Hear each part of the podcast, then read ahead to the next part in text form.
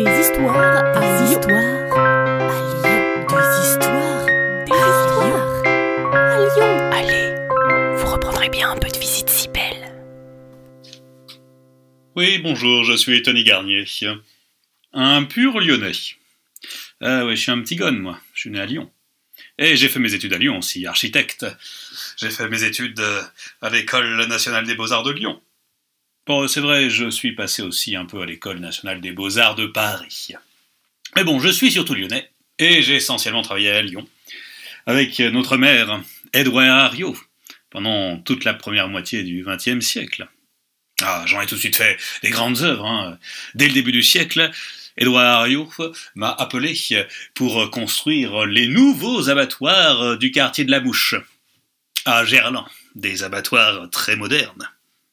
Oui, d'ailleurs, le quartier de la Mouche, à l'époque, ce quartier le long du Rhône était connu pour ses usines, et euh, notamment son usine de fabrication de bateaux, d'où euh, les bateaux mouches, des bateaux qu'on vendait aux Parisiens.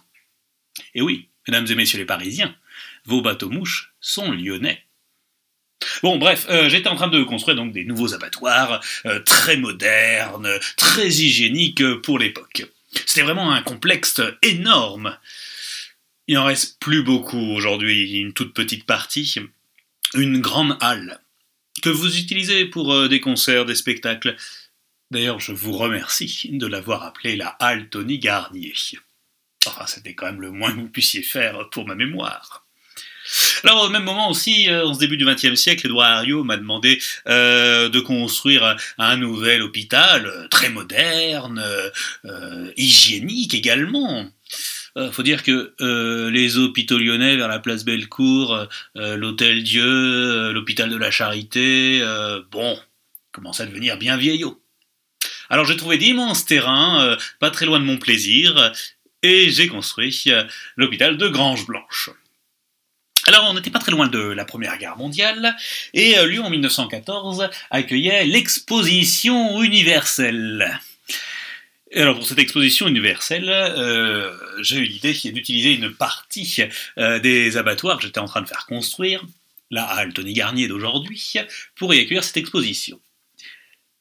Surtout, le maire Édouard Herriot avait une idée fantastique, magnifique, au sud du quartier de Gerland, de faire un grand quartier pour les sports, pour les sports amateurs, pour les Lyonnais, les Lyonnaises.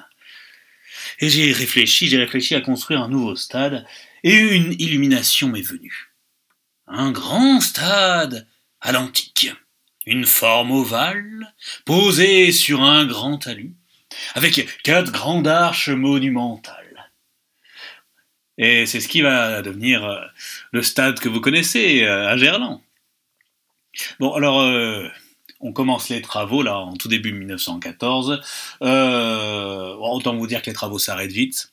Il y a la Première Guerre mondiale. Après la Première Guerre mondiale, Edouard Herriot avait une autre idée magnifique. Que le stade soit inauguré pour les JO. Lyon candidatait pour accueillir les Jeux Olympiques de 1920. Ouais, alors, euh, bon, je lui ai quand même fait comprendre euh, qu'on avait manqué un peu de temps pour construire le stade et tout le quartier des sports de, Gerland. Alors, cela dit, le baron Pierre de Coubertin, l'inventeur des JO modernes, un ami du maire Édouard Herriot, a finalement donné euh, les JO de 1920 à la ville d'Anvers, qui avait beaucoup souffert. Nous, ça nous a permis de finir les travaux tranquillou, et en 1926 est inauguré mon tout nouveau stade. Et j'ai eu l'idée de l'appeler alors euh, non pas le stade de Gerland comme à l'époque de l'Olympique lyonnais ou le Matmut Stadium Gerland comme aujourd'hui avec l'équipe euh, du Loup Rugby. Non, non, je lui avais trouvé un nom magnifique. Le stade des sports athlétiques de la mouche.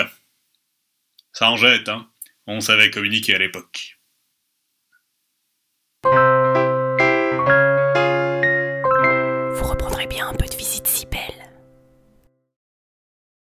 Salut à vous Une gognandise, en parler lyonnais, c'est une plaisanterie.